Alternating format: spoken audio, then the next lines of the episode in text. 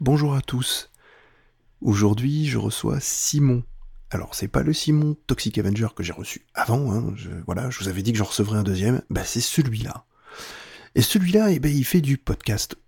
Aussi, d'ailleurs, et aussi de la musique, alors peut-être moins connu que Toxic Avenger, forcément, mais il officie dans énormément de, podcasts euh, en tant qu'invité, très souvent, et aussi en tant que, on va dire, euh, pseudo-réalisateur de, certaines parties de l'émission, ou de monteur de, des émissions, et aussi des fois de création de génériques, de jingle, voilà. Et il officie dans un des podcasts euh, qui commence à être pas mal connu aussi, qui s'appelle Les Carencés.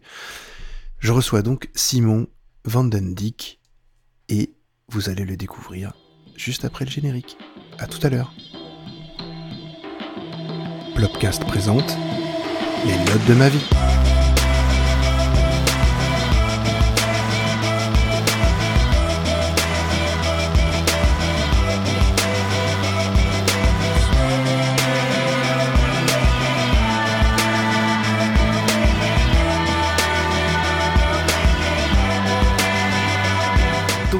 comme je vous l'ai présenté un peu avant, euh, je reçois euh, donc un vrai podcasteur, hein, attention, il en fait plein, hein, comme je vous l'ai dit, et ce podcasteur s'appelle Simon. Mais comment tu te présenterais, euh, Simon, aux autres, si tu avais besoin de te présenter officiellement? Comment tu te présentes, toi? Si j'avais besoin de me présenter, comment est-ce que je me présenterais? Je me présenterais comme un amateur passionné de musique de 39 ans, euh, belge, euh, assidu à la création et à l'écoute de podcasts, un grand amateur de musique, ouais. Dans un style très, très précis, mais grand amateur de musique. Oui, mais on va, on va entendre le style très précis parce que tu en as proposé pas mal. et, on va, et, et, ça change effectivement des, des autres, euh, des autres invités que j'ai eu jusque-là. Donc c'est très très bien parce que ça fait voilà, une sorte de variété, même si la musique n'est pas de la variété que tu vas nous faire écouter, mais voilà, ça, ça varie un peu les plaisirs musicaux et c'est exactement ce que je recherche. Et puis, eh ben, on va parler, euh, je pense, beaucoup de, bah, de ta vie, de ce que tu vas pouvoir nous dire. Comme je disais avec, euh, avec Toxic Avenger, je suis un peu le Mireille Dumas euh, rattaché à la musique dans ce milieu podcastique. Et j'essaye de bah, d'assembler euh, des morceaux de musique que les gens aiment et de, de leur faire repenser et parler des événements qui sont attachés à ces, à ces musiques-là. Mmh et donc toi, tu tu voulais commencer. Alors, je sais que tu as un ordre très établi dans l'émission. T'as, as fait. Euh, je, pour une fois, c'est pas moi qui vais faire le conducteur de l'émission. C'est Simon lui-même qui ah va le faire parce que je sais qu'il a envie de, bah, de dépiler un petit peu tous ces événements d'une manière euh, chronologique. Mais... Oui, un peu chronologique. Ouais. C'est, important. Voilà, chronologique, mais à, sa façon. Donc, euh, c'est pour ça que je vais te laisser présenter ton premier morceau et ton premier moment de vie qui, voilà, qui est rattaché à ce morceau.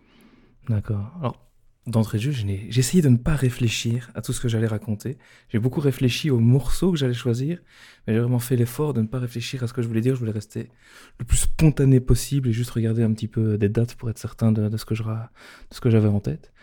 Et le premier morceau que j'aimerais qu'on écoute, c'est le morceau Basket Case par euh, Green Day sur l'album Dookie qui est sorti en 1995. Oui, 1995. Alors on va s'écouter un petit extrait, et puis en tapis vous aurez la suite de la chanson, et on va continuer à discuter autour de ça.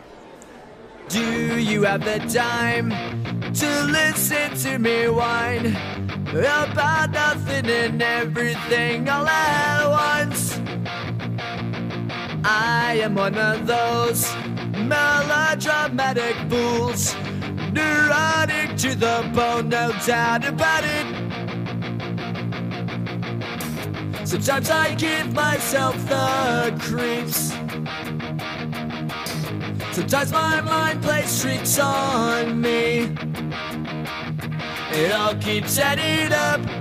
I think I'm cracking up. Am I just paranoid?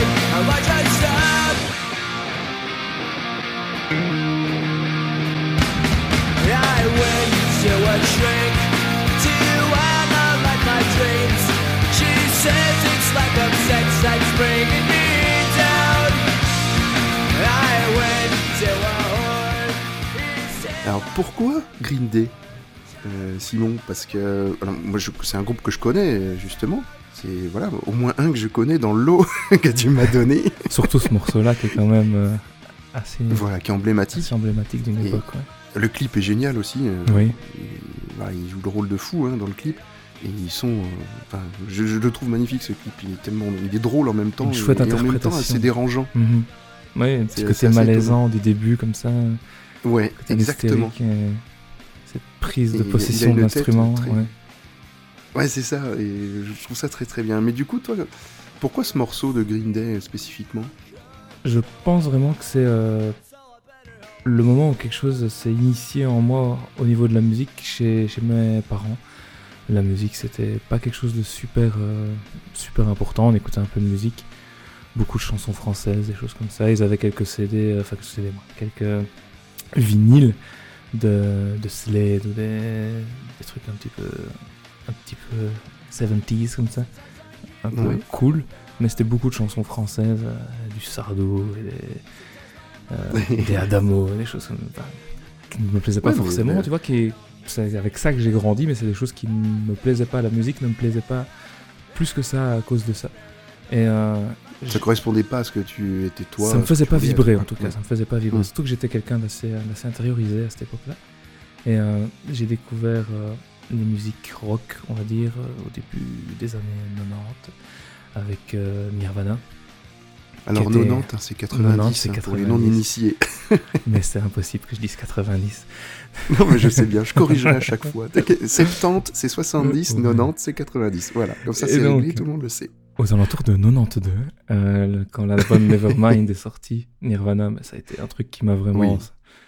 explosé la tête. euh, puis ensuite, je suis passé assez rapidement au Guns N' Roses, donc les choses un, un peu rock comme ça qui sont vraiment rentrées, là- rentrées dans ma vie. Mais la musique restait un truc euh, assez en, en périphérie.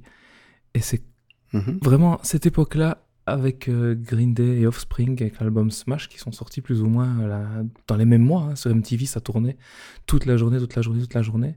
C'est le moment Non, où j'ai... Offspring, c'est un petit peu le même, le même esprit, le même style. C'est euh, le même esprit, ouais, c'est vraiment Ouais, un petit côté un très peu- énergique, un quoi. peu punk, euh, punk rock. euh, on, on disait commercial à l'époque, un petit peu euh, Oui. grand public. Un Bah, petit ça peu- passait sur les Ouais. radios, Ouais, ça passait sur les radios, ça passait sur MTV, c'est très mainstream.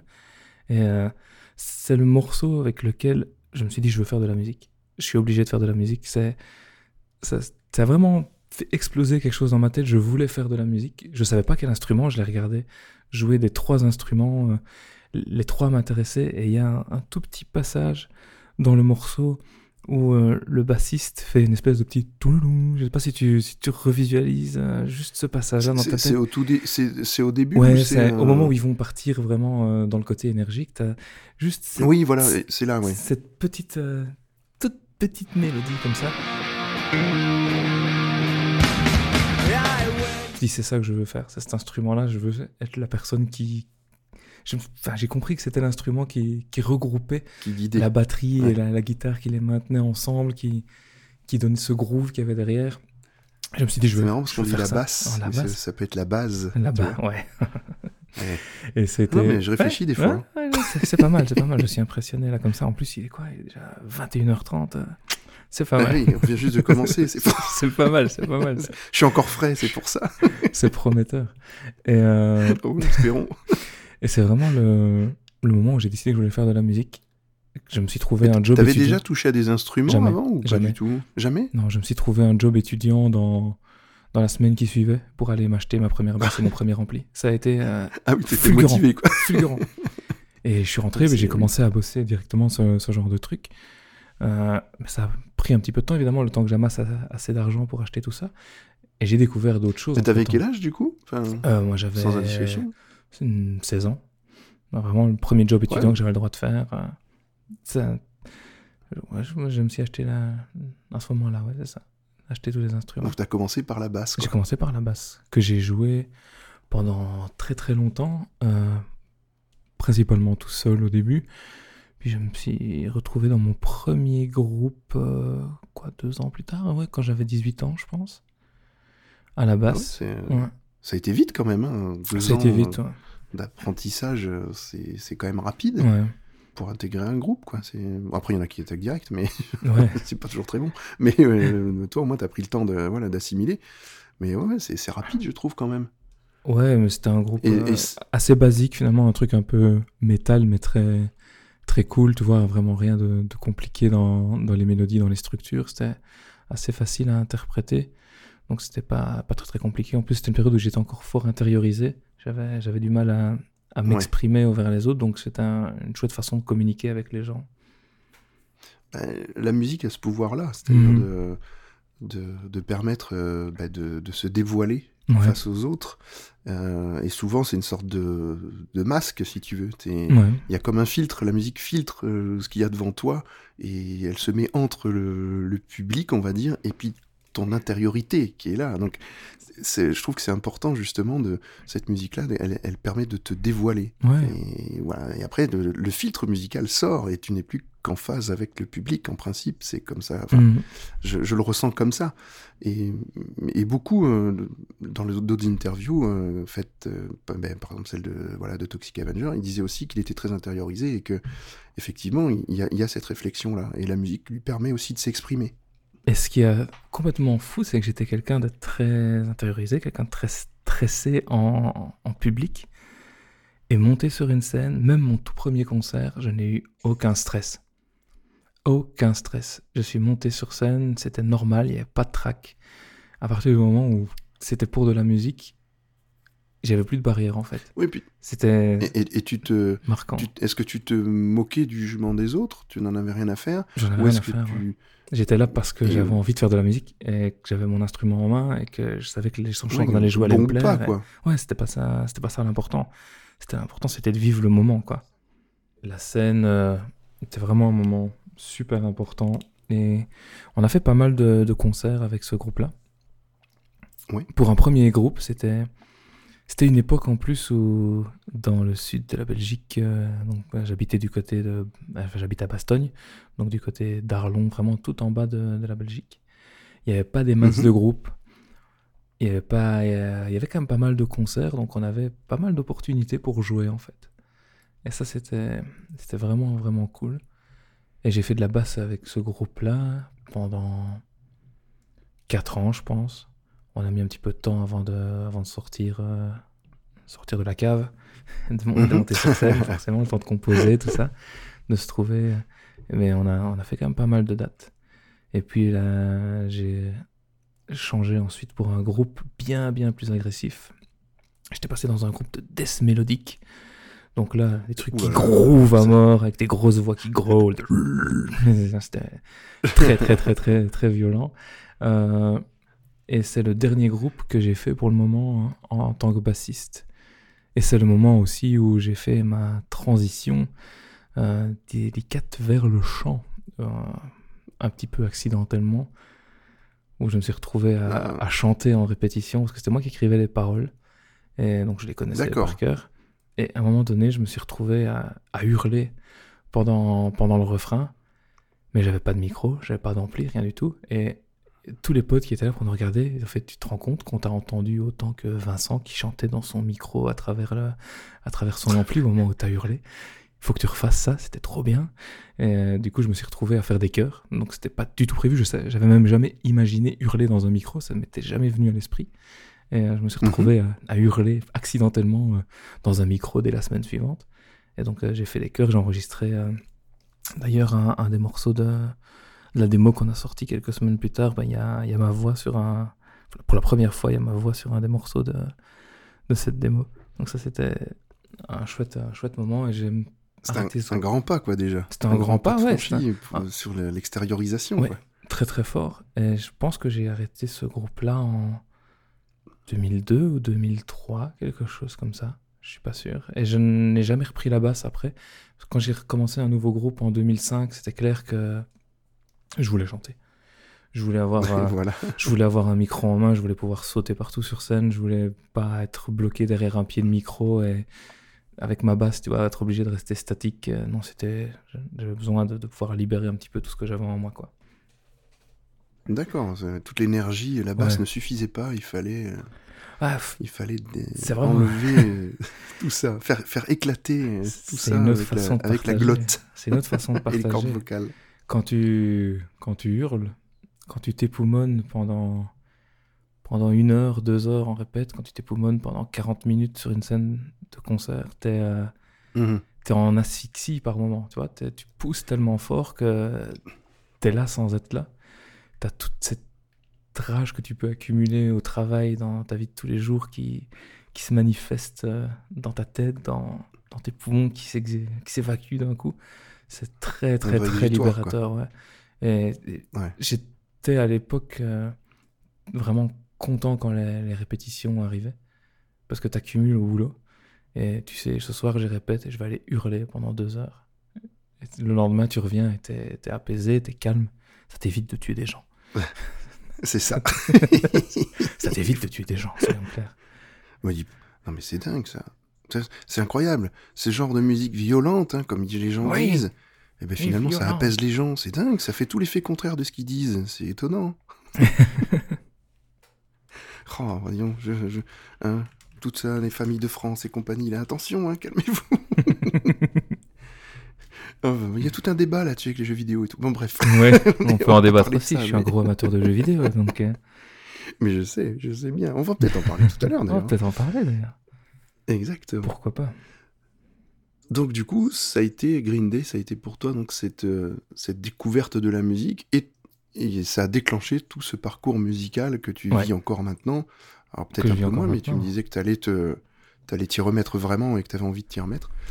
Et euh, donc c'est tout ça, ça n'a été que du positif du coup. Et, Voilà. euh, et, et du coup, t'as un, t'as un deuxième euh, morceau qui, qui aurait pu marquer un moment de ta vie aussi, ou et que- qui a peut-être quelque chose de complètement différent sur. euh, Donc on passe au deuxième morceau de ma playlist, totalement différent, ouais.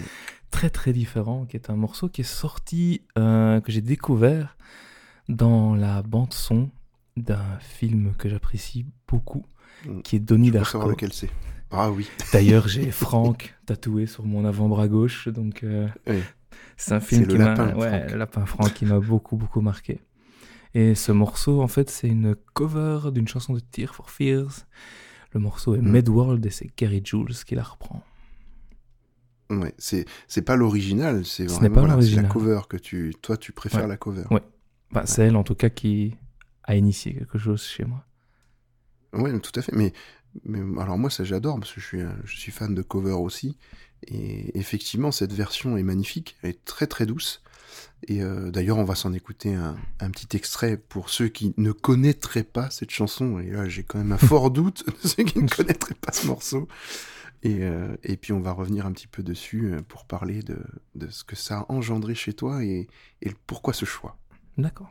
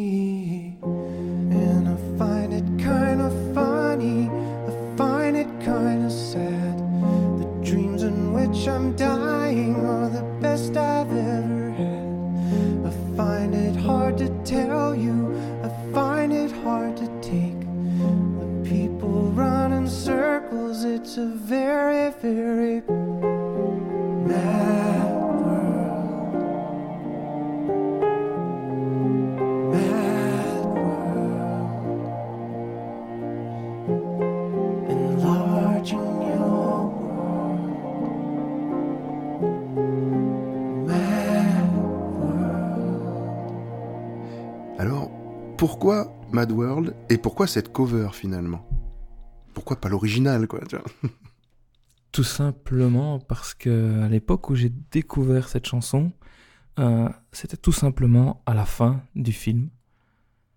J'étais, j'arrivais à la fin du film Donnie Darko. Euh, cette chanson commence dans le générique de fin, et j'ai eu une vague d'émotion qui m'a submergé avec ce morceau.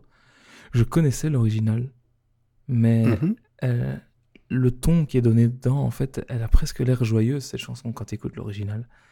Alors que les, pa- Oui, les bah, paroles sont, Tears for Fears, quoi. Sont fantastiques. Et bien sûr. Gary Jules, l'émotion qu'il met dedans, en fait, euh, correspond vraiment à ce qui se passe dans les paroles.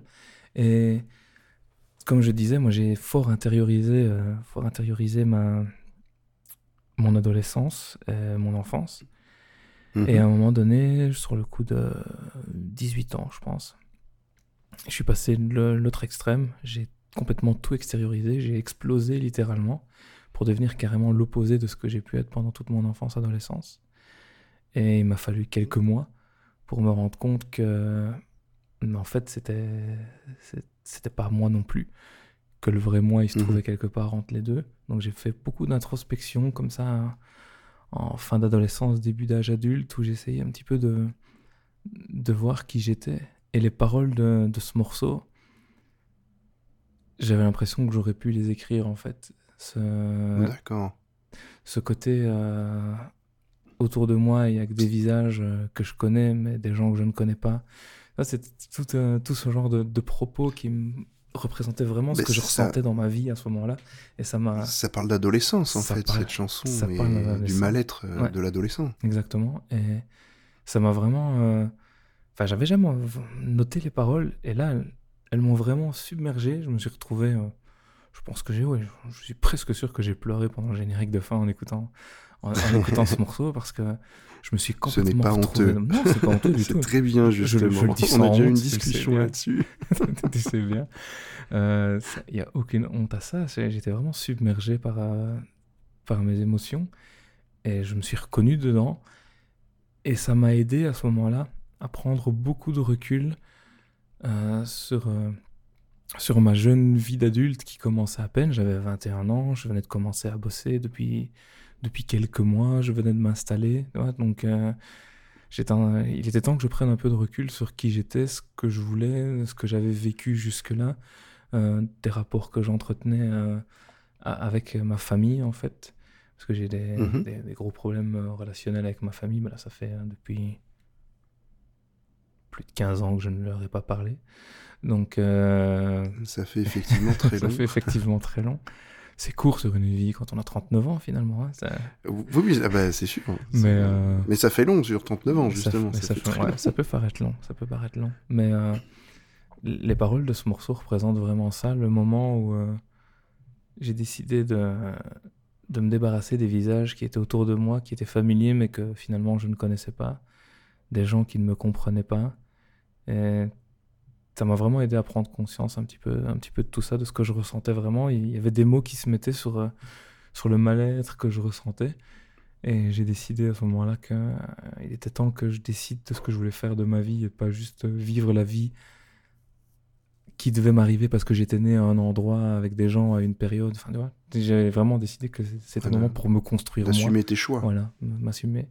Et ce morceau-là a vraiment euh, initié ce changement chez moi. Après un film en plus qui est. Qui...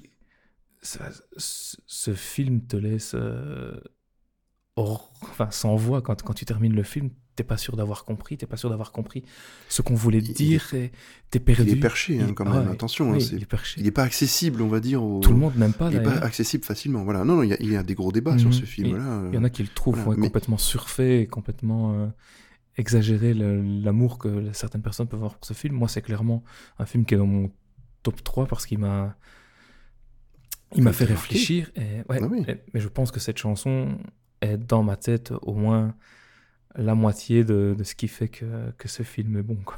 Donc, euh, C'est vraiment le plus du plus, quoi. Voilà, tu, Ah ouais. tu l'as, ça ponctue vraiment euh, très bien, le- ça finalise même très bien le film pour toi, quoi. C'est vrai qu'il est très très bizarre ce film. hein, si on- Moi, je l'ai vu il y, a, il y a quand même longtemps, et la première fois que tu le vois, tu dis effectivement, euh, bah c'est quoi, quoi? C'est si enfin. On peut pas spoiler le film parce que c'est c'est tout le voilà le- euh, tout- la fin c'est vraiment euh, la chute finale euh, voilà du film et ça explique tout quoi c'est oh, comme tu tout. fais limite du spoiler en faisant ta petite phrase. La chute. Oui. je ne reviendrai pas sur le mot chute, mais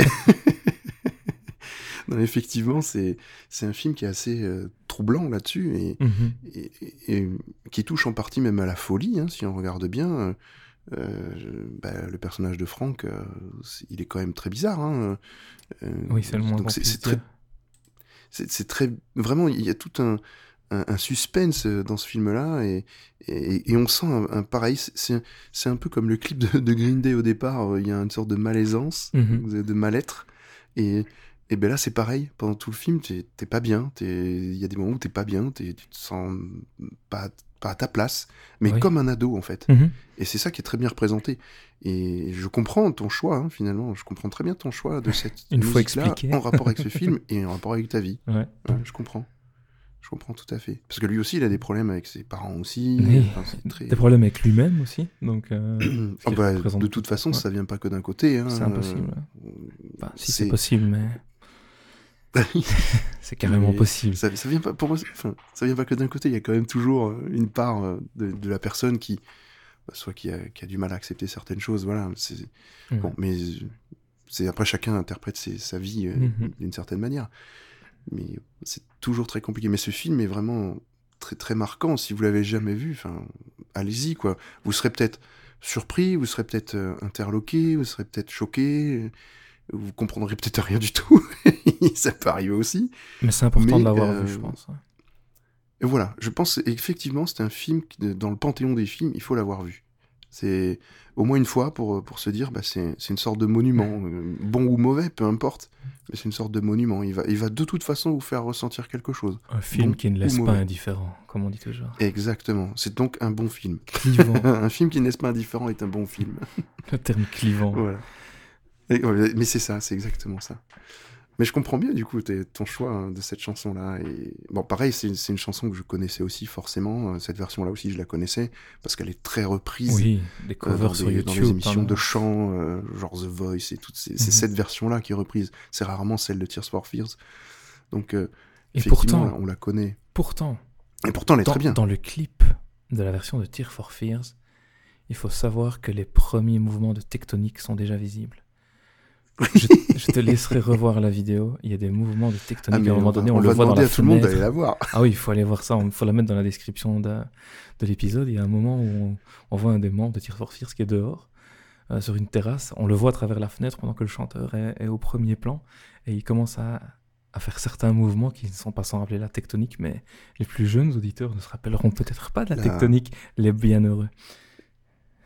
Euh, qui a déjà. Enfin, nous, on s'en souvient, mais Nous, on peut-être pas souvient. forcément bien. Ça a duré deux semaines. mais- ça a duré un petit moment quand même, mais euh, ouais, tous les enfants dansaient ça quand même. Il y en a plein qui dansaient. hein. On était déjà trop dingue. vieux. Ouais, c'est clair, on n'avait pas tout compris. nous. on a un peu de mal avec ça. Bon, puis bon, on est passé l'âge de danser euh, comme ça, quoi. Enfin, moi en tout cas, c'est sûr. Oui, moi je dans une autre Donc, façon. euh, ouais, oui, oui. moi je danse beaucoup dans ma tête en ce moment. Donc, euh, non, mais c'est le, le choix était, était franchement très bon de, de cette chanson-là. Moi, j'ai- je te dis, quand j'ai vu le morceau que tu me l'avais proposé, Et j'ai dit, ah ouais, non, c'est oui. Moi aussi, c'est quelque chose qui aurait pu effectivement marquer. euh, euh, ça ça n'aurait pas marqué un moment de ma vie précis, Mhm. mais effectivement, une phase, quand, quand tu expliques pourquoi, bah, je peux aussi me faire ce rapprochement avec ma vie. C'est-à-dire, euh, Ouais. moi aussi, j'étais quelqu'un très renfermé. Euh, euh, je vivais beaucoup avec des adultes, en fait. J'étais pas forcément avec les, les enfants, avec les- ceux de mon âge, quoi. Donc, Mhm. j'avais toute cette partie-là. Et euh, bah, effectivement, ça peut, ça peut être ça aussi. hein. C'est- une chanson qui peut me parler aussi. Et qui... Mais en tout cas, qui me laisse pas indifférente non plus. Ouais, Qui me laisse pas indifférent, pardon. Et j'écoute beaucoup, beaucoup de musique, et en fait, ce qui était compliqué pour faire la sélection ici, parce que bon, le concept étant de se limiter à trois chansons, c'est de choisir trois chansons qui n'ont pas modifié ma vie sur le plan musical à proprement parler, et pas venir te mettre un morceau d'un groupe qui a changé ma vision de ce que j'aime dans la musique, et maintenant j'ai envie d'écouter ce genre de choses. Enfin, c'était la, c'est facilité ça, la où j'avais peur de tomber, en fait, et j'ai vraiment dû prendre du recul pour réussir à, à trouver les morceaux cruciaux qui ont qui ont initié quelque chose en moi, ben voilà, Green Day c'est important parce que c'est le premier pied que j'ai mis dans la musique. Ce morceau aussi parce qu'il m'a vraiment aidé à, à interpréter euh, des sentiments que j'avais en moi. Et le suivant euh, Mhm. aussi, ce sera un petit peu des choses dans la musique, mais hors musique, qui, qui va mettre en branle. Quoi. Alors, bah justement, Je te fais tes transitions, au t'as vu ça suivant. T'as- Mais, mais tu, tu es un professionnel du podcast, on le sait. Donc forcément, tu as fait la transition tout seul. Et moi, tel un bon professionnel aussi, je rebondis sur cette position magique. Et bon, j'ai pas pris d'embonpoint, mais du coup, j'en prends un petit peu et je rebondis. Et je te lance donc euh, bah, cette, cette... Enfin, tu m'as fait la transition. Donc vas-y, est-ce que tu peux parler de ton troisième morceau Et puis du moment de vie qui va avec, si... Voilà. S'il y a beaucoup de choses à dire, je pense. Ouais.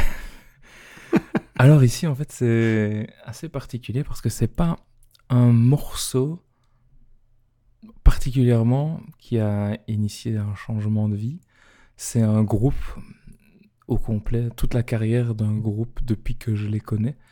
Mais euh, c'est la Mhm. découverte d'une vidéo live d'un groupe que j'avais déjà vu pourtant à plusieurs reprises, mais euh, toujours en début de journée à des concerts, ils prêtent pas forcément super attention. Et c'est une vidéo live qu'ils ont fait d'un concert en Allemagne. Et euh, le chanteur euh, Jesse Barnett, qui aime beaucoup parler entre, entre les morceaux, quand tu es en, en concert, si tu prêtes pas attention, tu pas forcément tout ce qu'il dit, tu ne tu te plonges pas forcément dans, dans ses propos. Et là, cette vidéo Mhm. commence comme ça, elle m'a été, elle m'a été conseillée par je ne sais plus qui. Enfin, je, je savais qui c'était, je pourrais le remercier éternellement. Et je me penche sur ce qui se passe dans cette vidéo. Il y a une minute et demie, je pense, de speech avant que le morceau commence vraiment. Et dans ma tête, il y a quelque chose qui se passe. Mais on va en parler après. Là, on va écouter le, le morceau qui est du Oui. groupe Stick to Your Guns, qui est euh, Built Upon the Sand. So recently, I went and saw one of my favorite bands of all time, a band called Trial. And they're fronted by a man named Greg Bennick, one of the best speakers, not just in hardcore, but just an amazing fucking speaker in general. And he said something that really struck home with me. And he talked about how important hardcore shows are and how important it is to go to these shows and support these shows and to support all the all the things that are involved because it's incredibly organic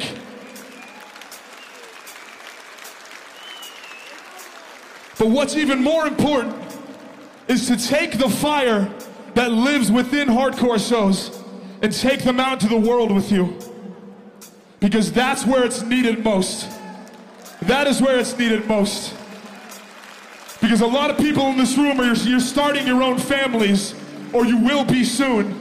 And it's important to raise your children with the ethics and morality and compassion that lives within hardcore.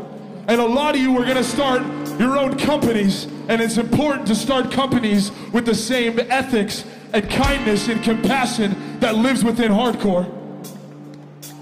So, this should be nothing more than a good time and just a small part of your day.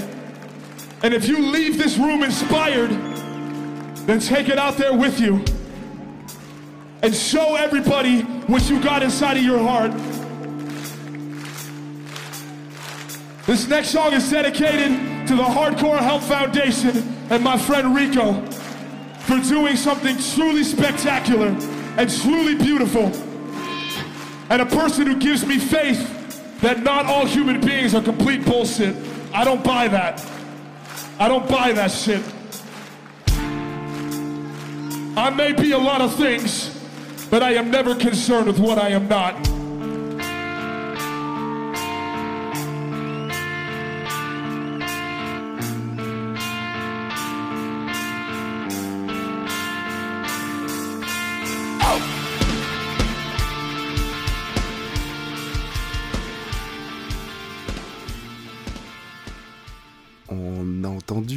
Speech, donc tout en anglais quand même. Oui, voilà, donc pour ceux qui sont pas anglophones euh, comme moi, un petit peu, qui comprennent pas forcément euh, tout ce qui est dit euh, dans les chansons en, en anglais, euh, même en, en parler, on va dire.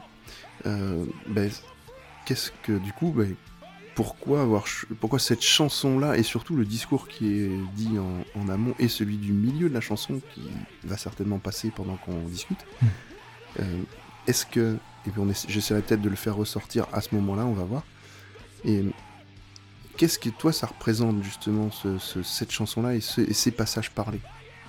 Ça exprime quoi pour toi? Jusque-là, jusqu'à cette vidéo-là, j'étais convaincu que politique et musique, ça marchait pas bien ensemble. J'ai j'ai toujours dit, donc ça fait quand même depuis quelques années que je chantais, ça faisait une dizaine d'années que je chantais quand j'ai découvert cette vidéo-là. Peut-être même ouais, un peu plus. Et j'étais convaincu que jamais j'écrirais des textes euh, politiques, engagés, que Mhm. c'était pas pour moi, que j'en étais pas capable, que j'étais pas pertinent, que ça servait à rien. Enfin, j'avais plein de convictions comme ça sur le sujet. J'avais l'impression que tout ce qui était politique était chiant et survolé. Tu vois que ça, ça n'apportait absolument rien dans la musique. Et il y a ce speech à, à ce moment-là où il fait pas vraiment de la politique d'ailleurs. Il est juste en train d'expliquer, donc au, au tout début de, de la vidéo, il explique que c'est magnifique, qu'on est tous là, on est tous euh, des gens qui ont des valeurs communes, on est tous des gens euh, Mhm. qui sont là avec une certaine éthique dans le milieu du hardcore. Donc ici c'est un morceau qui est pas vraiment du métal, c'est c'est du hardcore. Donc c'est un, un autre courant musical euh, assez différent finalement, qui est plutôt issu du punk à la base et qui est un courant qui est souvent très engagé politiquement. Euh, et c'est quelque chose qu'il va mettre en avant. Ici, il est en train de parler de l'éthique que tu peux retrouver dans, dans ce milieu musical. Et c'est quelque chose qui est important qu'on qu'on emmène hors des concerts. qu'on qu'il il explique que plusieurs personnes vont sûrement lancer dans les années à venir des sociétés parce qu'ils vont être entrepreneurs et que c'est bien qu'ils mettent dans Mhm. leur société les valeurs et l'éthique qui se retrouvent dans le hardcore euh, là-dedans, qui vont commencer des familles, que c'est bien qu'ils élèvent leurs enfants en leur initiant, en les initiant aux valeurs et à l'éthique qui se trouve dans le hardcore. Et c'est vraiment quelque chose qui, qui distille au tout début de, au tout début de la chanson.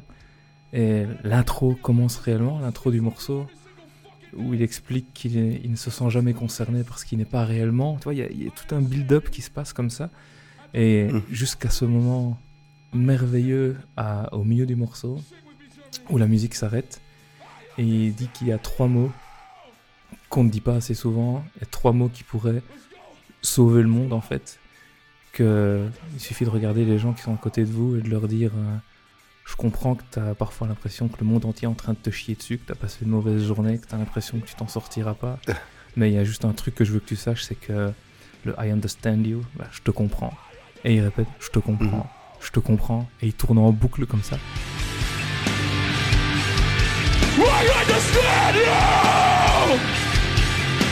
Gotta feel alone! I understand you! Yeah! I understand! I understand! I understand you! I understand! I understand you! I understand! I understand you! I understand! I understand! No!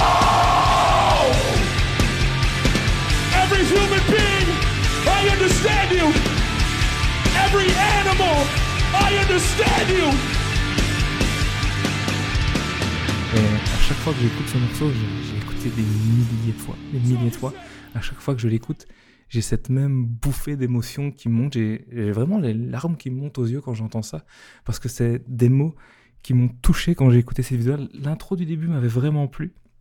Mais c'est ce moment-là, quand j'ai entendu ce passage, je trouve qu'il résumait tout ce qui va pas, en fait, dans, dans le monde aujourd'hui. Et Dans le monde. ce, ce- ce mec, ouais, mais ce qui va pas, c'est qu'on est tous isolés, chacun de notre côté. Il y a des gens qui sont à côté de toi, qui souffrent, et ils ont juste besoin que tu les regardes et que tu leur dises, je te comprends, je sais ce qui va pas, je sais que tu souffres, j'en suis conscient, et je vais pas te laisser tout seul là-dedans, tu vois. Et je, je Mhm. pense que c'est vraiment euh, la compassion, la, la bienveillance, ça se résume à- à- dans ces trois mots que ce mec annonce comme ça au milieu de son morceau en plein concert, juste au moment où ils sont en train de finir, finir leur set, c'est leur dernier morceau avant, avant de quitter la scène, et il termine avec ce, cet effet lancinant de I understand you, I understand you, et il continue, et il boucle, et il boucle dessus, et j- ça m'a ça m'a vrillé la tête, ça m'a vrillé le cœur, et j'ai vraiment compris euh, que non, en fait, la musique, ça pouvait clairement, clairement dégager quelque chose d'important, que ça pouvait passer des messages, que c'était pas c'était pas forcément destiné à être euh, comme, on, cati- comme on caricaturait quand on, quand on était jeune, euh, à part se plaindre, à quoi ça sert de, de parler de politique dans la musique. Non, il y a vraiment des gens Oui, qui c'est- peuvent dire des choses et qui peuvent, qui peuvent apporter des idées et apporter des, des valeurs là-dedans. Et ça m'a, ça m'a vraiment, ouais, ça m'a vraiment épaté et, et- et vraiment laissé sur place comme ça. Et du coup, je me suis penché sur tout ce que j'ai pu trouver sur eux, euh, toutes les Ouais. vidéos live que j'ai pu trouver sur eux. Et à chaque fois que le mec s'exprime, c'est toujours avec le, le même genre de message. Il va, il va commencer. Il y a un autre morceau qui est What Choice Did You Made Us que tu pourrais rajouter aussi dans la description. Où là, Mhm. il commence en, en expliquant que le monde dans lequel on vit nous a convaincus qu'on était, qu'on était idiots, qu'on était des incapables, qu'on était bon à rien, qu'on n'arriverait jamais à rien faire. Mais qu'en fait, euh, quand il regarde les gens qui sont autour de lui, tout ce qu'il voit, c'est des gens euh, qui ont des valeurs, qui ont une éthique, qui peuvent changer les choses, qui doivent juste euh, s'en convaincre et qui doivent pas se laisser avoir par, par tout ce que le monde essaye de, nous mettre sur les épaules et juste être convaincus qu'ils peuvent être moteurs du changement. C'est toujours des, des messages très, très, très positifs comme ça qui, Engagé mais positif. engagé mais positif.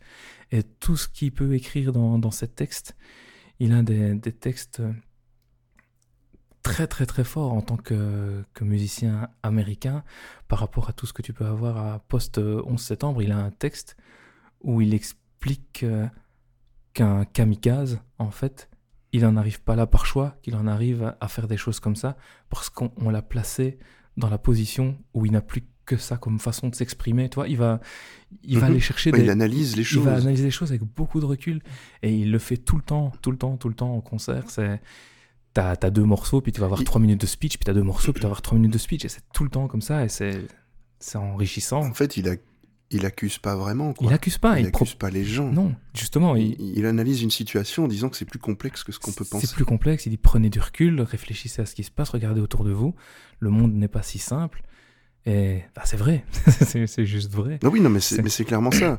Dire, euh, les kamikazes qui ont fait ça, euh, c'est voilà, euh, bah, c'est inadmissible. C'est on peut tout dire. voilà. C'est atroce ce qu'ils font. derrière, il y a une histoire de ces gens-là. Pourquoi ils en sont arrivés là? Ils en sont arrivés là parce qu'on n'a pas écouté tout ce qu'ils ont dit jus- jusque-là et que c'est la seule façon qu'ils ont trouvé pour communiquer et dire aidez-nous, on est, Ben, c'est ça. on est au fond du trou. Enfin, Et ça, n'excuse pas le geste, ça, Ah ça l'explique et ça explique que on peut peut-être essayer de changer le monde pour que ce genre d'événement ne, ne puisse plus arriver, que qu'on n'arrive plus à convaincre des gens de faire ça parce qu'on aura essayé de résoudre on a les élu problèmes Trump. d'autre part. Voilà. Voilà, et voilà. Mais c'est c'est typiquement ça, tu vois. Et c'est c'est vraiment Ah oui, non, mais ce morceau-là a, a transformé ma vie grâce à, grâce à ce que ça a insinué dans ma tête.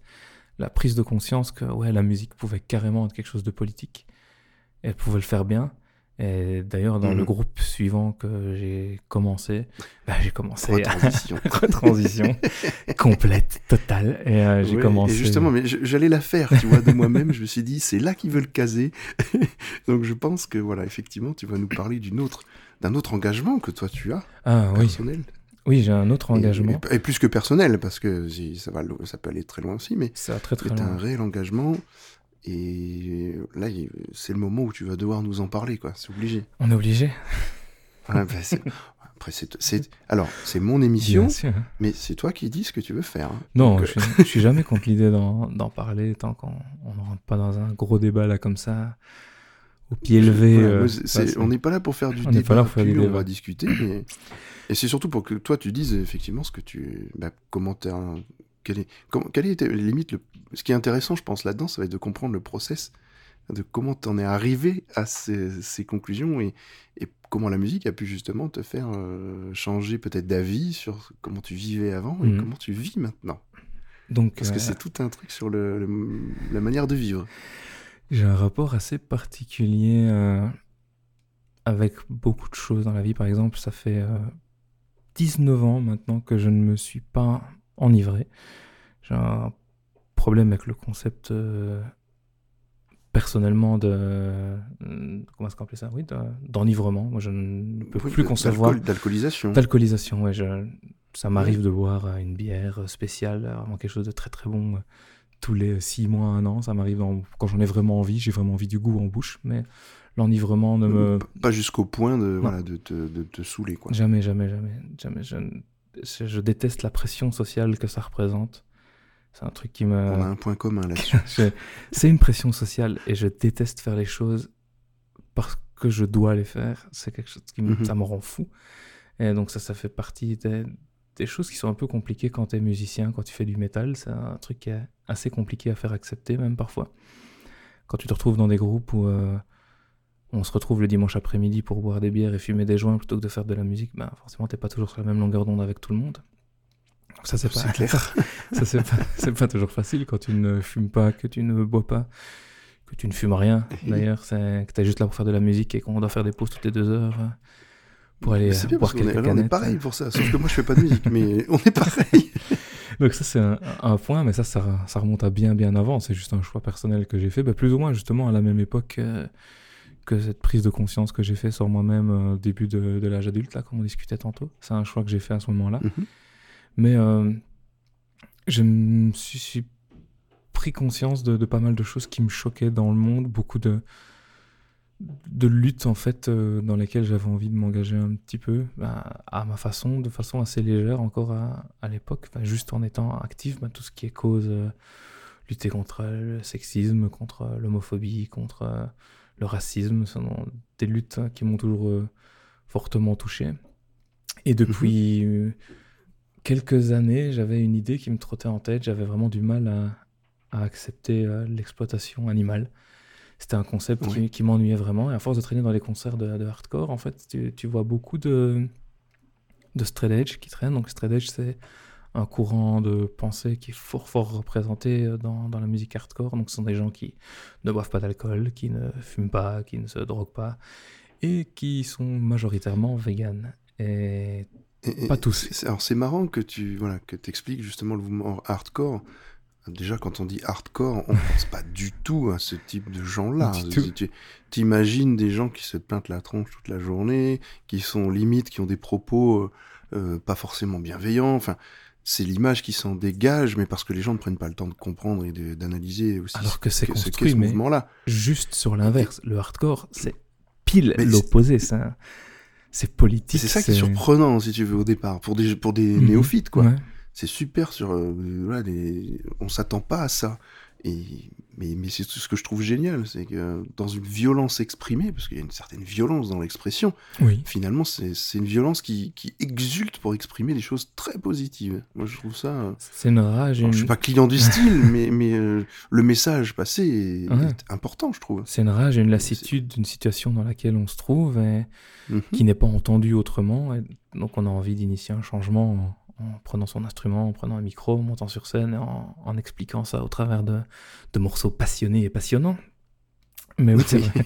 c'est vraiment un, un truc assez fort. et C'est vraiment un mouvement qui m'a qui m'a touché dans les, dans les concerts hardcore et ça me paraissait complètement euh, hors de portée pour moi. Enfin, je m'étais mis des, des barrières, euh, convaincu que c'était pas possible pour moi de- d'être conforme euh, à mes idées et aux envies que j'avais, à l'éthique que je pensais avoir, parce que c'est souvent le, le problème. On a, on a des valeurs et on a du mal à se confronter à ces valeurs-là euh, au quotidien, tu vois. Et c'était vraiment des barrières que je me mettais.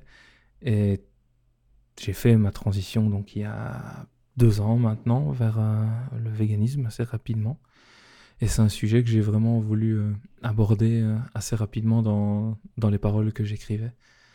Parce que je me rendais compte que c'était pas exprimé de, de façon euh, très, très cohérente. En fait, je, je trouve que les gens sont trop agressifs dans leur façon de, de communiquer vers des valeurs. Tu peux pas communiquer des valeurs positives en le faisant de façon négative. Tu peux pas essayer Oui, oui, d'initier dans un la forme, tu parles, ouais. On peut pas initier un Mm. changement positif en, en culpabilisant les gens. Les gens se culpabiliseront d'eux-mêmes s'ils ils ressentent une culpabilité, s'ils ressentent un décalage par rapport à, leur vécu, à ce qu'ils vivent tous les jours et par rapport à ce qu'ils pensent avoir comme valeur. C'est ça qui crée un, vrai changement chez les gens, c'est quand tu arrives à leur faire prendre conscience, euh, pas par l'exemple, parce qu'on peut pas dire... euh, c'est- horrible de se dire que je suis une personne exemplaire, c'est c'est- ah, c'est pas du tout ça, pas du tout ça l'idée, mais de montrer que c'est pas si difficile que ça de faire d'être vegan, c'est pas si difficile que ça d'être conforme aux, valeurs que tu peux avoir, que si tu penses que tu aimes les animaux, mais qu'en même temps tu sais que tu peux te passer de, manger, de les exploiter, tu ne le fais pas, c'est finalement tu n'aimes peut-être pas autant les animaux ou tu ne places pas ton amour pour les animaux exactement au- le curseur au bon endroit dans, tes choix de vie quoi. Et c'est Mhm. C'est ça, qui est important, c'est de te rendre compte que ouais, j'avais envie de communiquer avec les gens, leur faire comprendre que c'est un choix qu'on fait enfin on fait le choix de ne pas faire le choix en fait.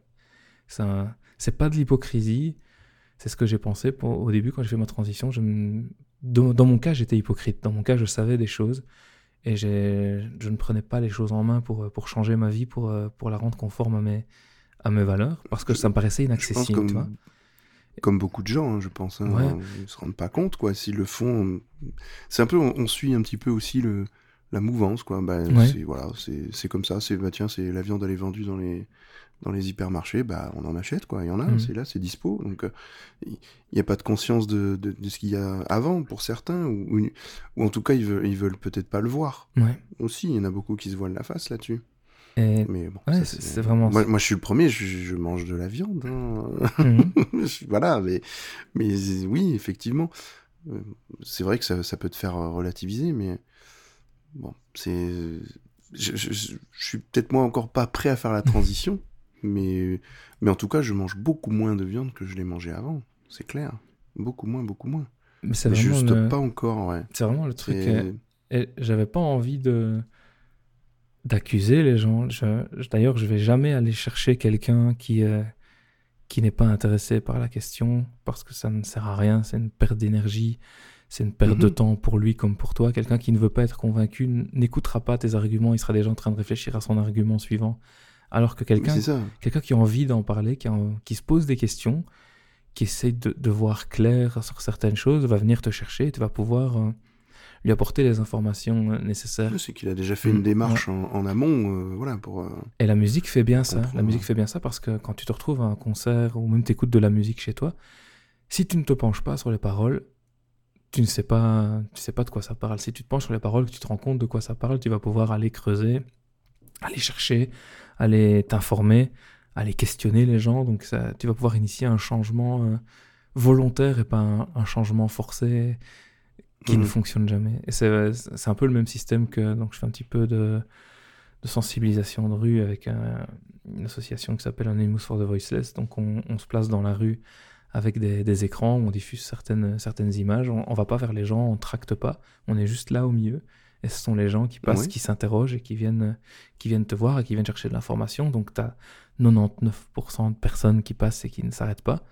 Tu ne perds pas ton temps avec eux. Tu ne distribues pas des tracts qui servent à rien, qui vont finir à la poubelle qui sont un, un gaspillage euh, vont- écologique Voilà. et financier euh, atroce. Non, tu vas juste euh, Tout à fait. parler avec les gens qui sont intéressés, qui se posent des questions. Et on ne distribue même pas de carte de visite à tout le monde, on les distribue seulement à ceux avec qui on a eu un échange, un échange assez fort, Constructif. où Ouais. tu sens qu'ils ont vraiment envie d'avancer sur quelque chose dans leur vie. quoi. Et j'ai eu des échanges très très chouettes, je me suis retrouvé fa- face à des gens qui, qui finissent en larmes en discutant avec toi parce que tu as réussi euh, pas à les convaincre, parce que c'est ça qui est, qui est important, c'est qu'on... Le but, c'est pas d'essayer de convaincre les gens, le but, c'est de leur poser des questions, en fait. Et de voir ce qui les amène à ne pas être conforme, ils te disent certaines choses et ils ne les vivent pas, et tu essayes de comprendre pourquoi. Et la meilleure, euh, la meilleure chose, c'est juste de poser une question.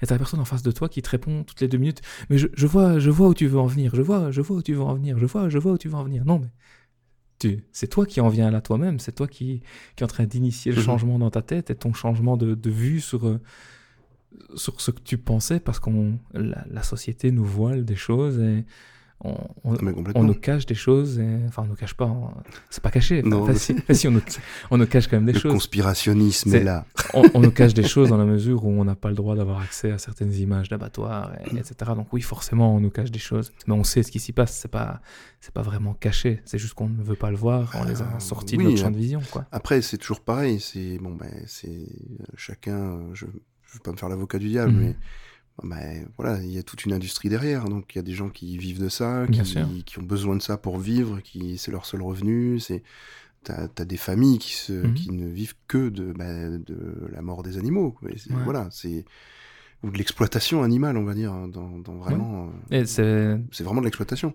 d'ailleurs euh, dans le milieu podcastique, euh, je fais partie des Carencés, Oui. qui est un podcast bah, sur la cause animale, où justement on a un petit peu ce, ce genre d'approche, ce genre de réflexion, pas culpabilisant. On n'est pas là pour essayer de démonter les gens qui ne, qui ne sont pas véganes. On est en train d'essayer de- justement de réfléchir à comment est-ce qu'on va faire cette transition, parce que si tout le monde se réveille vegan demain, le monde n'est pas prêt. Le monde n'est pas Ah prêt non, à, complètement. le monde n'est pas prêt à fournir du travail à tout le monde, le monde n'est pas prêt à fournir à manger à tout le monde. Le monde n'est pas prêt pour ça. Il va falloir faire une transition. Ça va prendre des décennies, des décennies, des décennies. Je pense que le- Euh, Complètement. oui. la sensibilisation et, et l'éveil est en train de se faire tout doucement. On sait que de plus en plus de gens deviennent végétariens, de plus en plus de gens deviennent véganes. Et ça va continuer comme ça. Mais enfin, disons qu'il y a une aberration actuellement dans, dans, cette, voilà, euh, dans toute cette production. Les, les gens, euh, en tout cas, c'est avéré qu'ils mangent moins de viande qu'avant, Mhm. c'est pour beaucoup. Et, mais derrière, la consommation, enfin la, la fabrication de viande, on va dire, est toujours aussi euh, importante. Et euh, des projets monumentaux se créent pour pouvoir, euh, enfin, des, usines à, pardon, des usines à cochons, des usines à, à poulets, se créent partout. Et, et par des grands groupes, quoi, tout ça pour faire de encore de la surproduction. Mais pourquoi? Sachant que la tendance c'est tout à fait l'inverse, tu vois. C'est donc il y a quand même un, voilà, il y a, il y a toujours ce problème. On le voit euh, dans les taux de natalité, euh, des choses comme ça dans certains pays, par exemple. Le temps que les consciences se mettent à niveau avec le, le réel, tu vois. Et ben il y a, il y a beaucoup de temps, quoi. Ouais. C'est assez, assez aberrant, quoi. Les, les- les- les gens comprennent, par exemple, qu'il n'y a plus besoin de faire euh, tant d'enfants dans certains pays, mais euh, il y a quand même beaucoup qui en font encore euh, pendant X temps, quoi. Et le temps que, ça, que la conscience se, se mette en place et que l'action se mette en place derrière, mais là, c'est assez compliqué, ouais. Ouais. J'ai la voix qui part en cacahuète, les amis. c'est très compliqué, mais... J'en profite, du coup, ça... c'est assez euh, intéressant justement comme, comme vision. Là, on essaye de se placer, nous, euh, un, peu entre le marteau et l'enclume par moment. Tu te rends compte que tu as de la mauvaise foi des deux côtés. Tu as de la mauvaise foi du côté des militants qui parfois font des raccourcis très courts. Ils font du cherry picking, comme on dit dans les informations, pour prendre uniquement ce qui Mhm. va dans leur sens.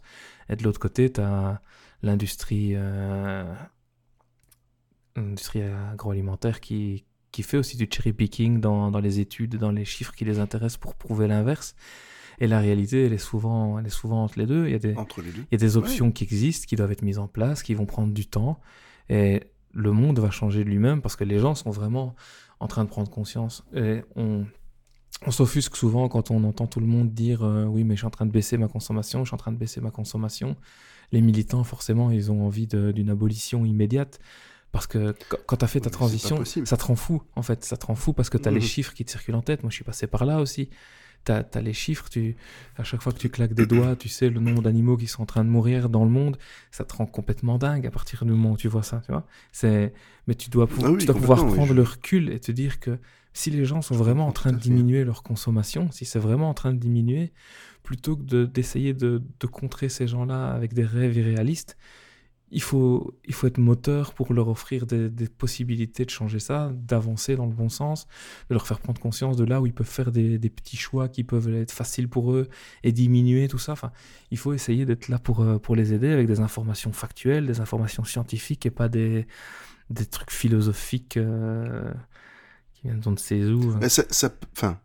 Ça peut servir aussi. Il y, a, il y a toujours une base philosophique, hein, euh, c'est logique, mais, mais il faut, quoi- là, il faut du factuel. Il faut du hein, factuel, clair. Faut c'est- des chiffres. Quoi. Si, Ouais, ouais. si tu veux changer le monde, il faut du factuel. Si tu veux changer le monde sur euh, les problèmes de sexisme, il faut, il faut du factuel. C'est ça qui choque les gens. C'est Ouais, d'avoir été confronté à tous ces scandales, toutes les réalités qui, qui ont été démontrées depuis Mhm.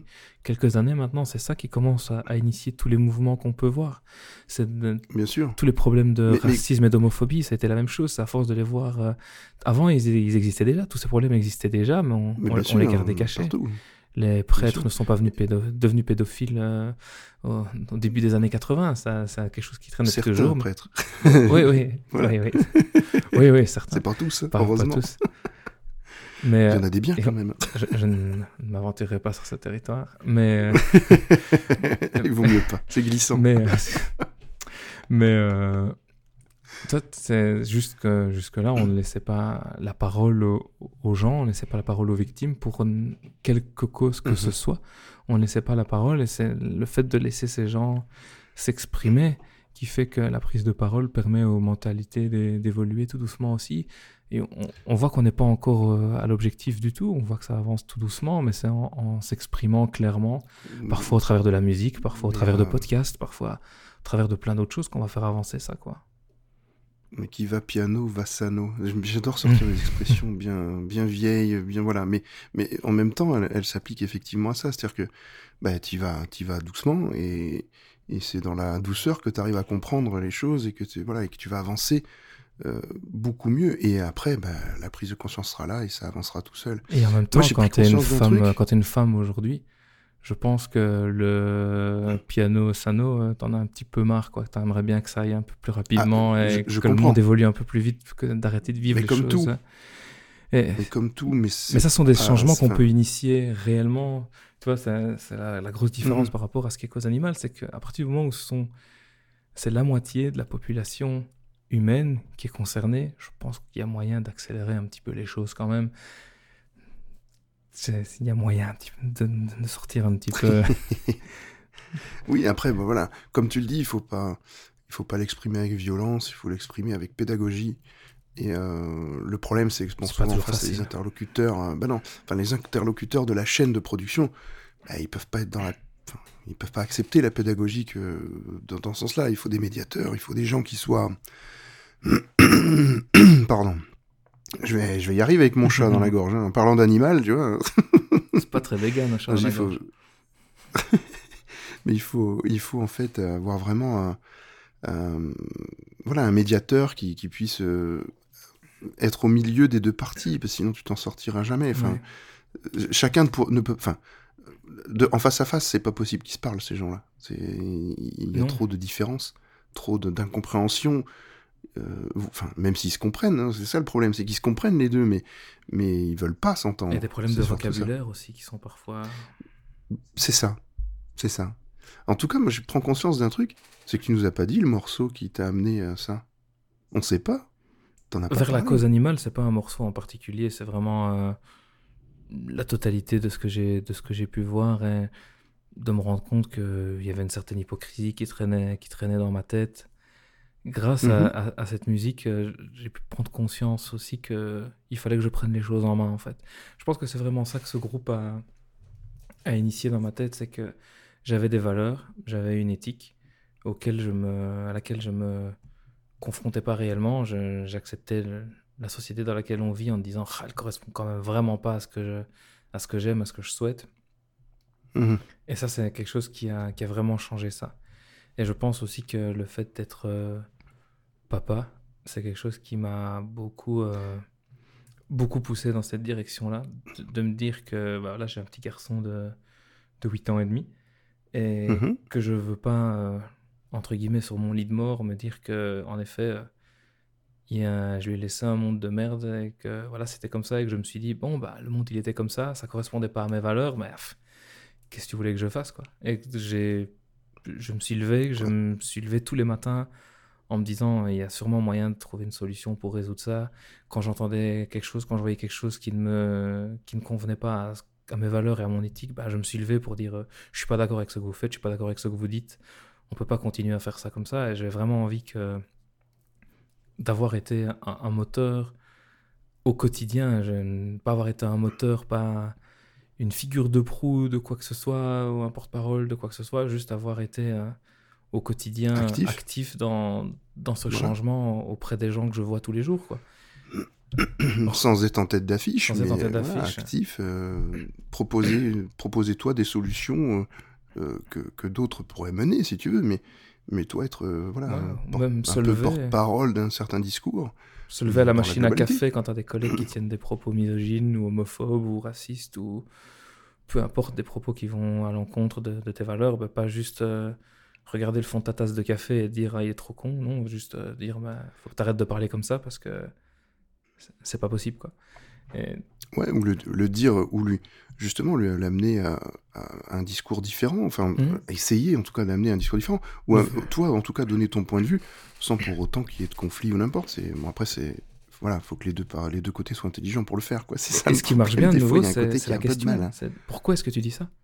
Pourquoi est-ce que tu dis ça? Pourquoi, est-ce que tu fais cette blague-là?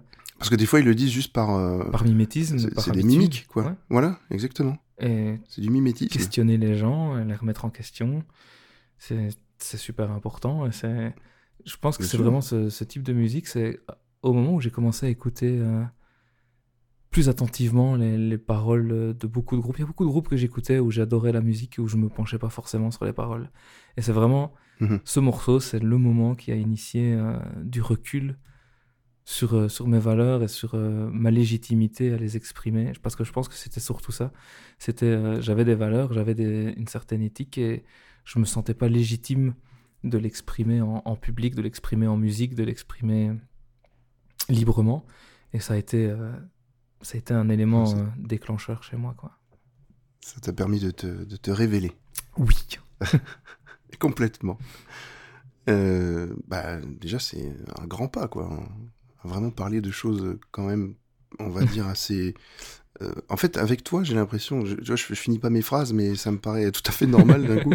Mais euh, le fond de ma pensée, c'est que tu es quelqu'un d'excessivement sensible euh, et que voilà, tu es touché par, par beaucoup de choses qui, de la société mhm. qui te bah, qui t'embêtent, quoi, qui t'enquiquinent et que tu as envie de, faire évoluer.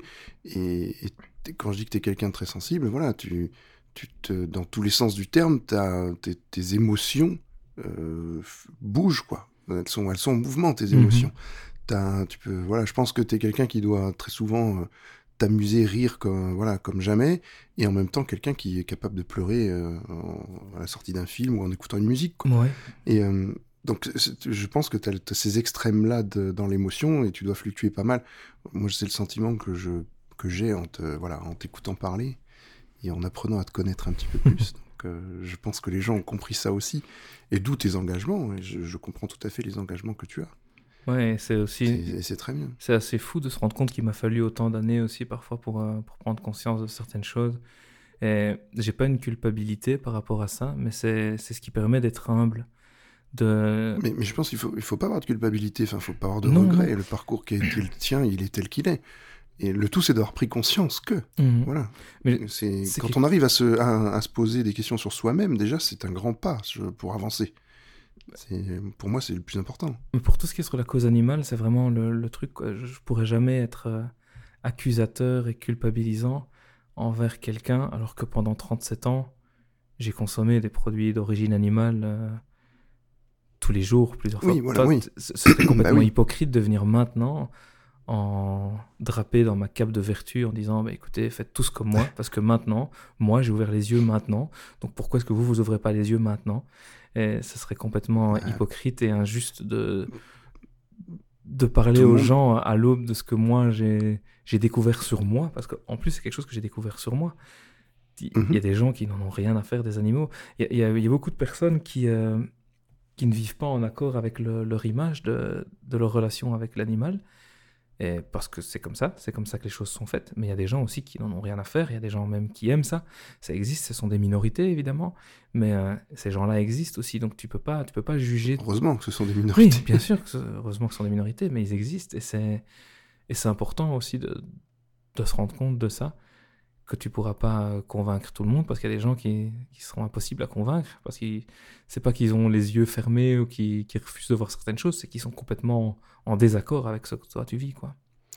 Mais si tu arrives à convaincre tout le monde, euh, déjà t'aurais plus d'assassins, t'aurais plus de voilà, de, t'aurais plus de pédophiles, t'aurais, enfin voilà, tout le monde vivrait dans la, la plus belle des vertus, euh, voilà. tout- enfin, c'est impossible. Enfin, ça c'est, c'est quelque chose d'impossible. Euh, Il y aura toujours des dérives, il y aura toujours des, des, des soucis, mais le tout c'est vraiment d'atténuer ça et d'essayer de de, bah, de de vivre dans une harmonie un petit peu plus concrète que ce qu'elle est maintenant Mhm. et, et peut-être plus grande que, que juste des petits blocs euh, comme ça, Mhm. un peu disséminés partout. Et, et voilà, c'est de, voilà de, de le faire euh, ça dans une dimension un petit peu plus élevée. quoi. Mais c'est pas simple, hein, franchement, c'est vraiment pas simple. Non, En tout cas, voilà. T'es sur la bonne voie déjà. J'essaye en tout cas.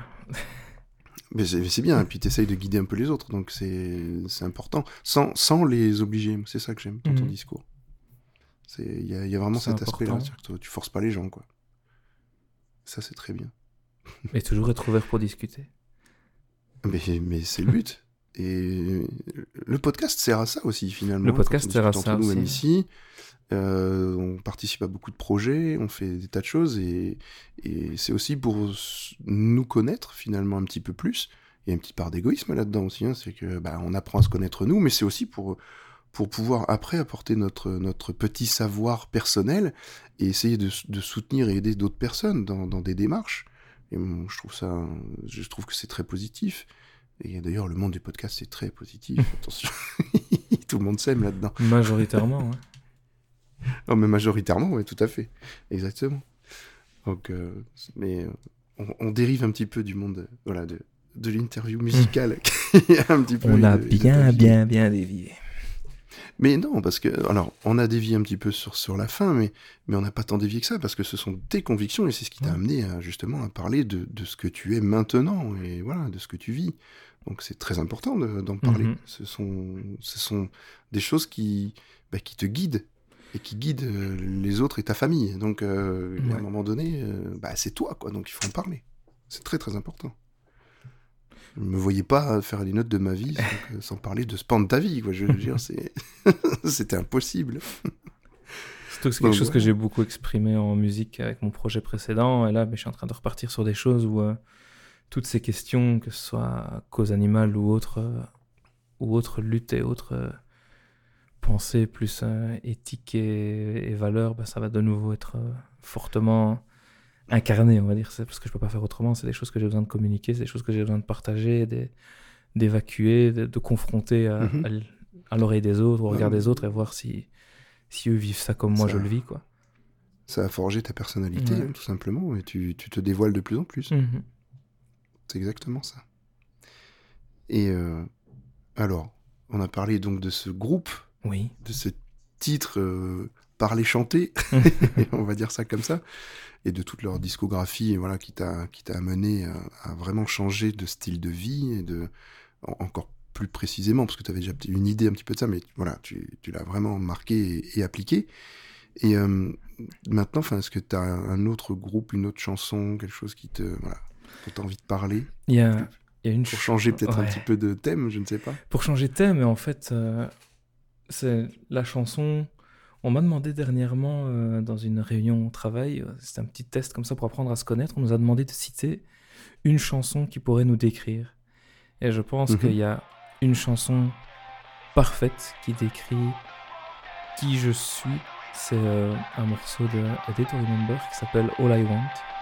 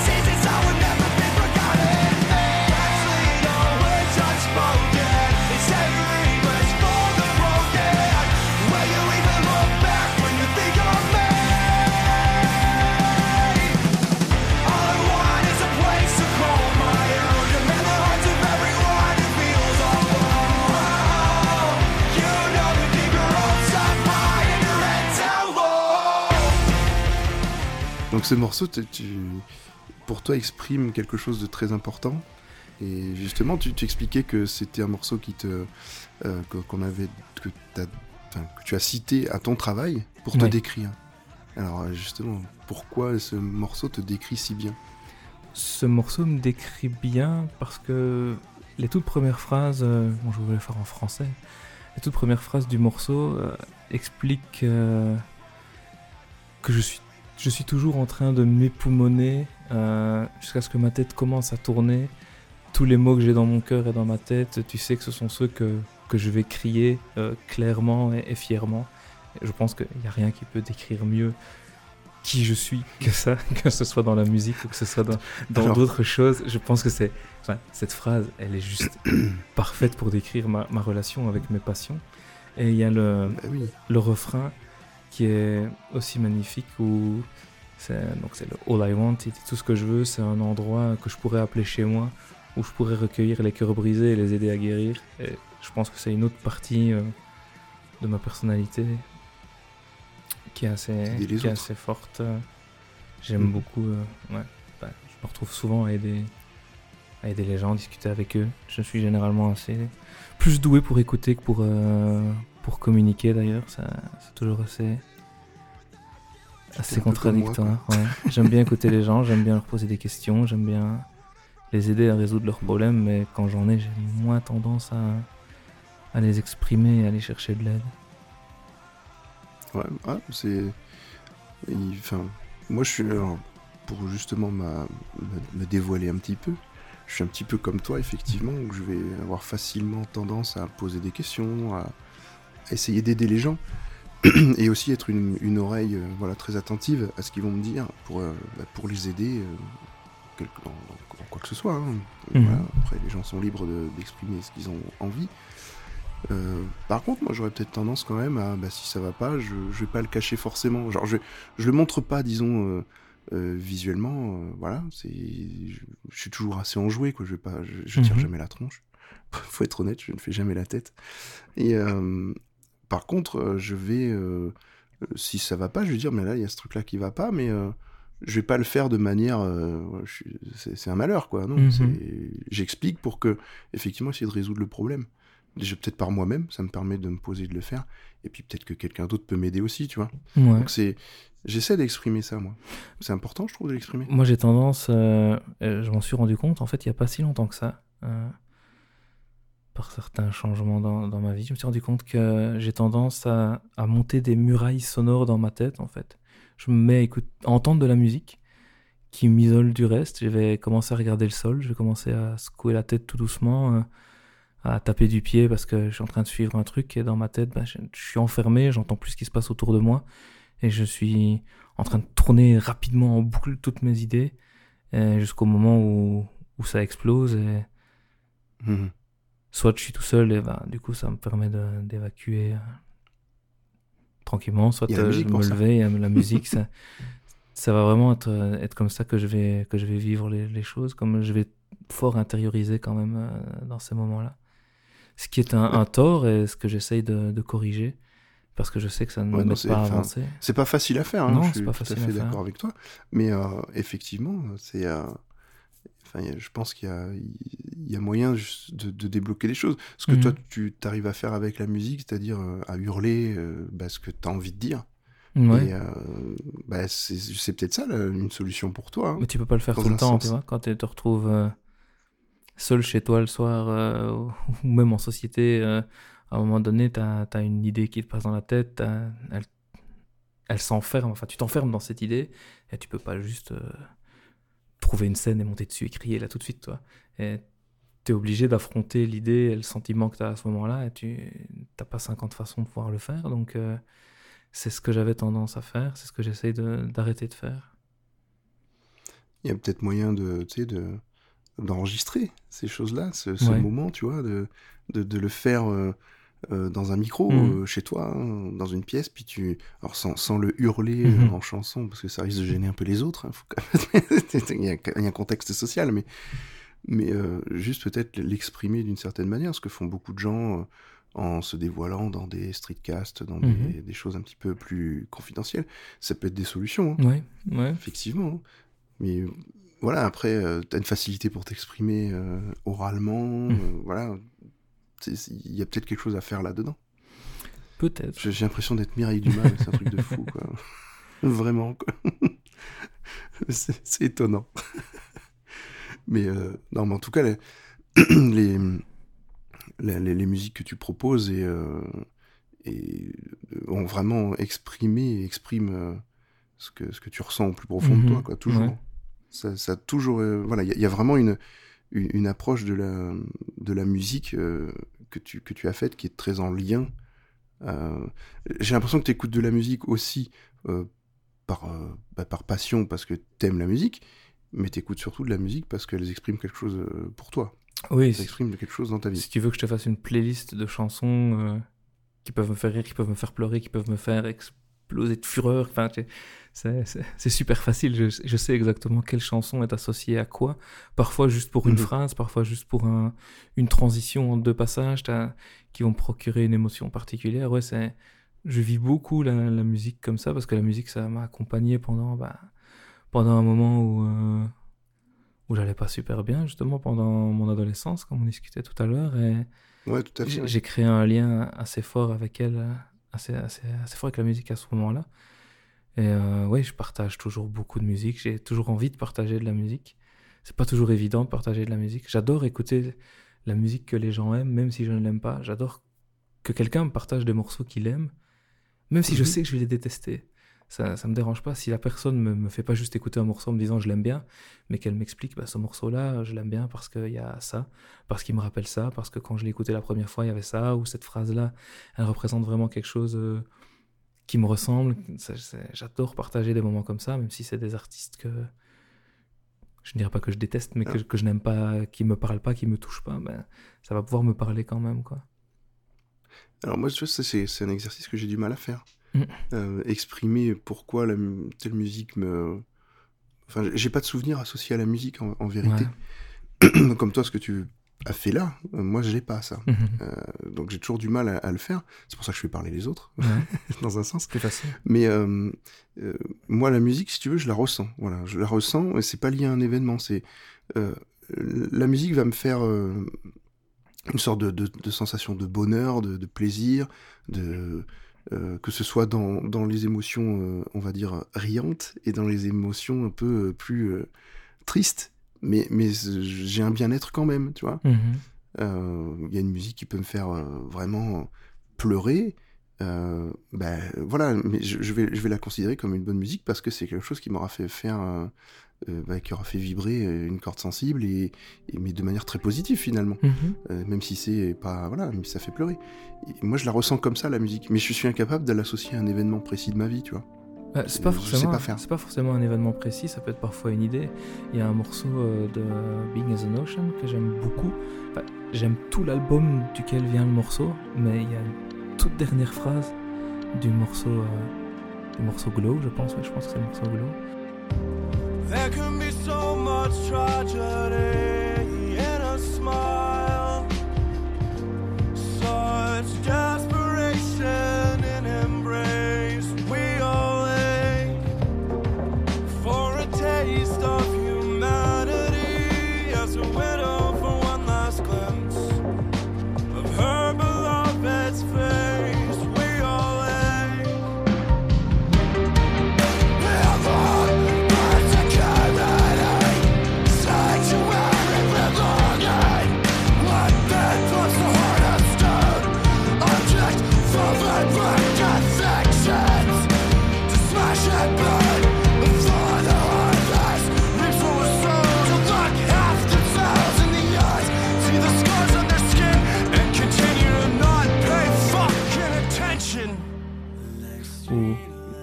Phrase c'est You worth everything, donc tu es, tu mérites tout. Je trouve Mhm. cette phrase magnifique, le ton sur lequel il le dit, avec toutes les phrases qui ont précédé.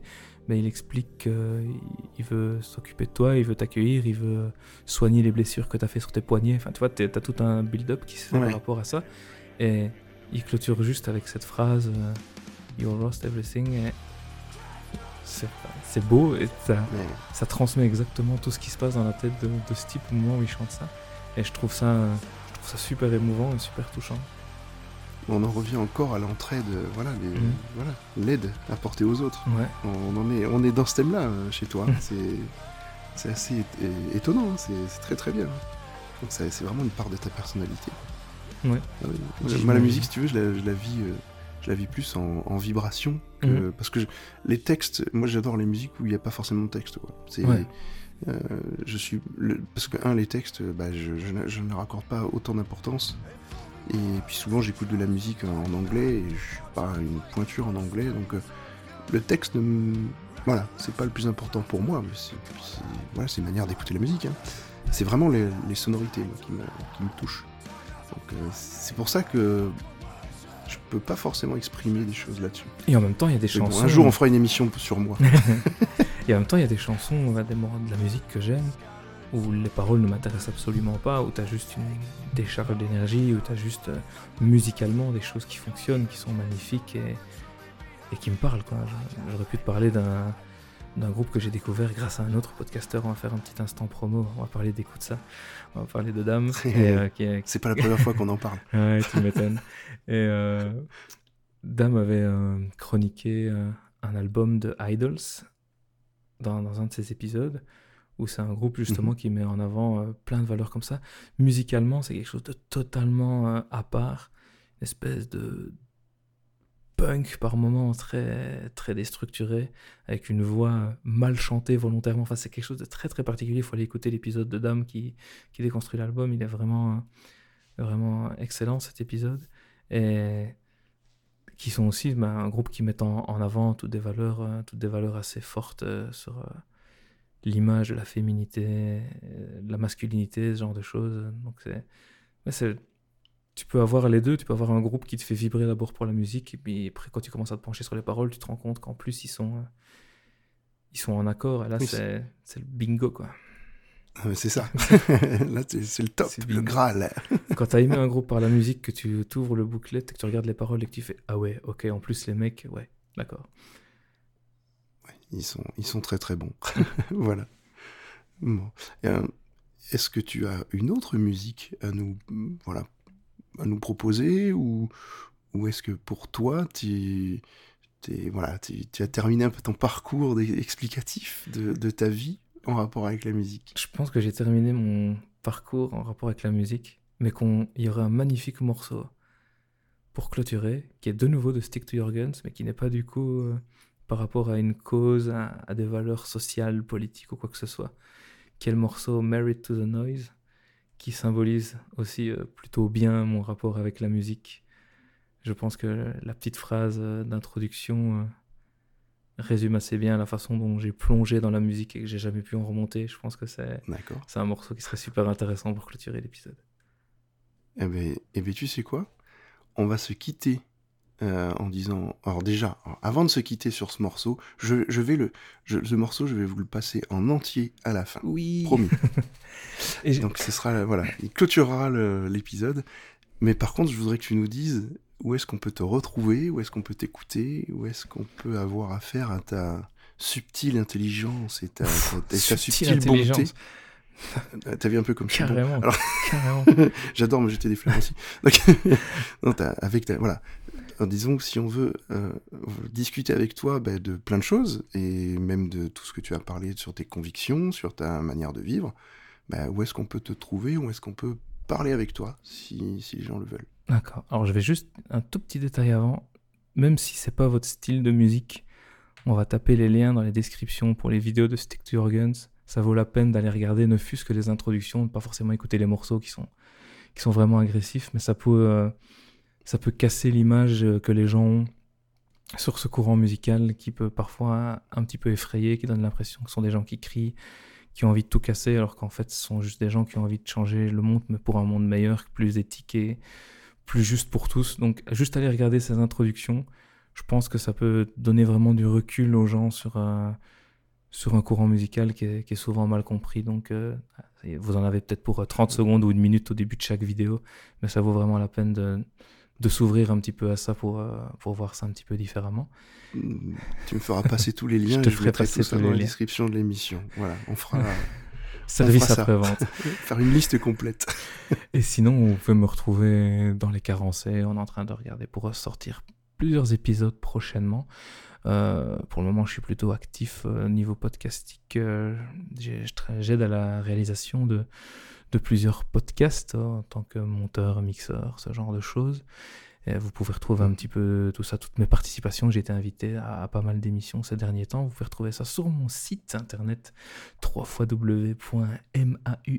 www.maune.me, donc moon.me. Euh, vous pouvez retrouver là aussi une page avec euh, tous les groupes auxquels j'ai participé jusque maintenant. A des petits extraits de chaque groupe. euh, donc savoir un petit peu euh, Exactement, ouais. qui je suis, par quoi je suis passé. Euh, et bientôt, il y aura des nouvelles choses à écouter, je pense. Je suis en train de plancher là-dessus en, en solo ou avec euh, certains autres camarades, donc ça, ça ne devrait pas tarder. Et si vous... Ça bouge ça beaucoup. bouge beaucoup. Et il y a des liens vers mon Twitter, euh, si jamais vous voulez parler. Mes DM sont ouverts, comme on dit. Très bien. Ça, et allez-y parce que voilà, comme vous avez pu l'entendre, c'est une personne bienveillante. Donc euh, voilà, elle va pas vous agresser, il n'y a pas de problème, tout va bien. Simon est quelqu'un de bien et moi je l'aime beaucoup Simon. Je suis bienveillant Je avec Simon. les bienveillants. Si vous venez en étant malveillant, vous ne trouverez pas quelqu'un de bienveillant. Non, non, c'est quelqu'un, voilà, de... Voilà. Allez-y. Euh, Il n'y a, pas d'autre chose à dire. Et sur ce, donc on va se quitter sur le morceau tu vas me redire le nom et l'artiste. Comme ça, on Stick sera to your guns tranquille. et Married to the Noise. Eh bien, on vous dit à très bientôt. Au revoir. Au revoir tout le monde. I found a place to belong, so I went all in. I walked right in the mouth of it and never looked back again.